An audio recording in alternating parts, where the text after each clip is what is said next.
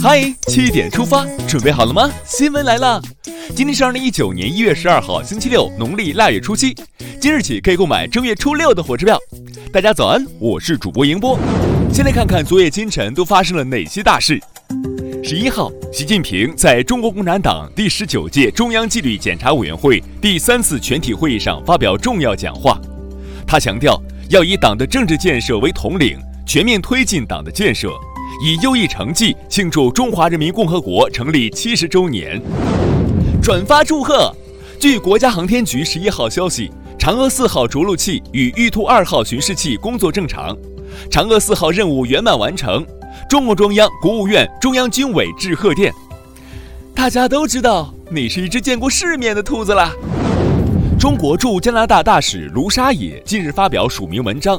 将孟晚舟事件和两名被中方拘押的加拿大人的案件做了比较，加拿大国内对这篇文章的评论出现分歧。外交部发言人陆康十一号表示，卢大使的文章可能戳到了某些加拿大人的痛处，加方以双重标准对待法治，本身就是对法治的不尊重。近日，最高法、最高检和公安部联合印发意见，抢夺方向盘等危害公共安全的危险行为，一般不得适用缓刑。看谁还敢抢方向盘！疫苗安全问题也要坚决打击。十号到十一号，全国药品监督管理工作会议召开，会议强调要推进完善疫苗监管体系，坚决守住安全底线。据台媒报道，台湾行政机构负责人赖清德十一号召开临时会，宣布总辞，前行政机构负责人苏贞昌接任，带领新团队。下面关注总台独家内容。年轻的你还在为开黑吃鸡、脱发掉发而烦恼吗？年轻的你还在为体力下降、爬楼叉腰而焦虑吗？投身军旅，绽放青春，驰骋沙场，和身上的恶习说再见。中央广播电视总台央视军事推出征兵宣传片，不骗人，这真的是一个征兵宣传片。大家可以在央广新闻微信公众号今天推送的“嗨七点出发”中点击观看。接下来关注一组国内资讯。十一号上午，北京市级行政中心正式迁入北京城市副中心。截至目前，市级机关第一批搬迁完成了三十五个部门、一百六十五家单位的主体搬迁。十号，中国农工民主党第十六届中央常务委员会撤销束玉辉第十六届中央委员会委员职务，同时开除束玉辉中国农工民主党党籍。一月一号，天津市公安部门对权健自然医学科技发展有限公司涉嫌传销犯罪、虚假广告罪进行立案侦查。十一号，杭州市西湖区人民法院开庭审理了杭州七三零交通肇事案，在该案中，肇事司机造成五死七伤，被告人陈某当庭表示认罪悔罪。早知今日，何必当初啊！考研自主命题出事的高校领导也被依法处置了。十一号，教育部发布通报，对西南大学、电子科大研考自命题事件有关校级领导进行了处分。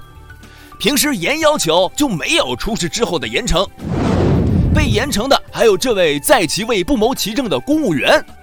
日前网传大连海关官员管兆金出轨代购，经查，大连海关党组研究决定给予管兆金开除党籍处分。目前专案组正在进行进一步调查。手里握着权力，心里还得记着纪律。小小的火锅店里也不能没有纪律。日前，多位网友反映，武汉一火锅店内电视播放不雅画面。十一号，武汉市江汉区公安分局通报，嫌疑人梁某利用手机 WiFi 破解密码后，投屏到火锅店大屏播放淫秽视频，目前已被依法刑事拘留。流氓不可怕，就怕流氓有文化。现在喝酒撸串都得有文化了吗？十一号，哈尔滨一烧烤店因悬挂“撸串技术人才交流中心”招牌走红。哈尔滨市监局工作人员回应称，此举违规，营业执照上写什么名称，外面就得挂什么。招牌就是门面，卖狗肉可不能挂羊头。就像这位小偷自己偷的，就敢自己报警。近日，成都发生一起手机被盗案，失主小杨怀疑是同事小刘偷的，为自证清白，小刘一气之下主动报警。民警调查发现，手机竟然真的是报警人小刘所偷，这真成了此地无银三百两。春运票是不好买，但骑自行车回家的还真不多见。日前，安徽阜阳一共享单车运维人员发现一名男子所骑的单车车锁损坏。追问之下，发现该男子为河南人，在长沙开福区砸掉一辆共享单车的车锁后，一路骑自行车回老家，已经骑行了八百多公里。思乡心切可以理解，单车撬锁无法原谅。看完身边事儿，让我们把目光转向国际。美国总统特朗普十号宣布，鉴于国会民主党人在边界安全问题上的不妥协，以及安全对于美国的高度重要性。他决定取消前往瑞士达沃斯出席世界经济论坛年会的行程。说好的放长假，总统也不例外。英国的脱欧形势仍不太明朗。英国议会从九号开始就脱欧协议草案进行辩论，为下周草案在议会的表决做准备。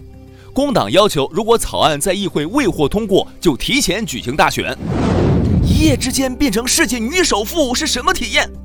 美国电商巨头亚马逊的创始人杰夫·贝佐斯日前低调宣布结束同妻子麦肯齐·贝佐斯二十五年的婚姻。据悉，如果平分财产，麦肯齐将得到六百八十六亿美元，一跃成为全球女首富。别眼红，人家可是亚马逊第一位员工，背后也同样满是汗水。哆啦 A 梦的记忆面包，你还记得吗？日本科学家近日就在这个领域取得了突破。据日媒报道，日本东京大学、京都大学和北海道大学日前共同研发出一种可以恢复记忆的药，该药物有望用于治疗老年痴呆症。有个问题，忘记吃药了怎么办呀？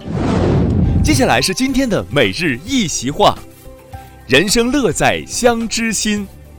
二零一三年三月二十五号。国家主席习近平在坦桑尼亚尼雷尔国际会议中心发表题为“永远做可靠朋友和真诚伙伴”的重要演讲，总结中非友好关系发展历史经验，全面阐述新时期中非共谋和平同促发展的政策主张。习近平说：“中国人民和非洲人民有着天然的亲近感，人生乐在相知心，中非如何之心？”他认为很重要的一点就是要通过深入对话和实际行动获得心与心的共鸣。人生乐在相知心，出自宋代王安石的《明妃曲二首》，意思是人生中最快乐的事就是有知心人。最后进入今天的每日话题：公司规定员工办喜事不得宴请同事，网友真是个好政策。日前，山西新绛县一酒店员工爆料称。公司最近下发了文件，规定乔迁新居、孩子满月、老人过寿、购买新车等喜事不得宴请本单位同事，否则罚款两千。工作人员称，提出规定是因公司员工较多，为避免同事产生矛盾而考虑。有网友表示，宴请同事朋友是私人行为，公司无权干涉。但也有很多网友叫好，很多同事本来也只是见面点个头的交情，塞个请帖实在尴尬。对此你怎么看？你觉得公司做法合理吗？你如何看待同事关系？欢迎留言分享。好了，今天的七点出发就到这里，更多精彩内容请关注央广新闻微信公众号，咱们明天再见。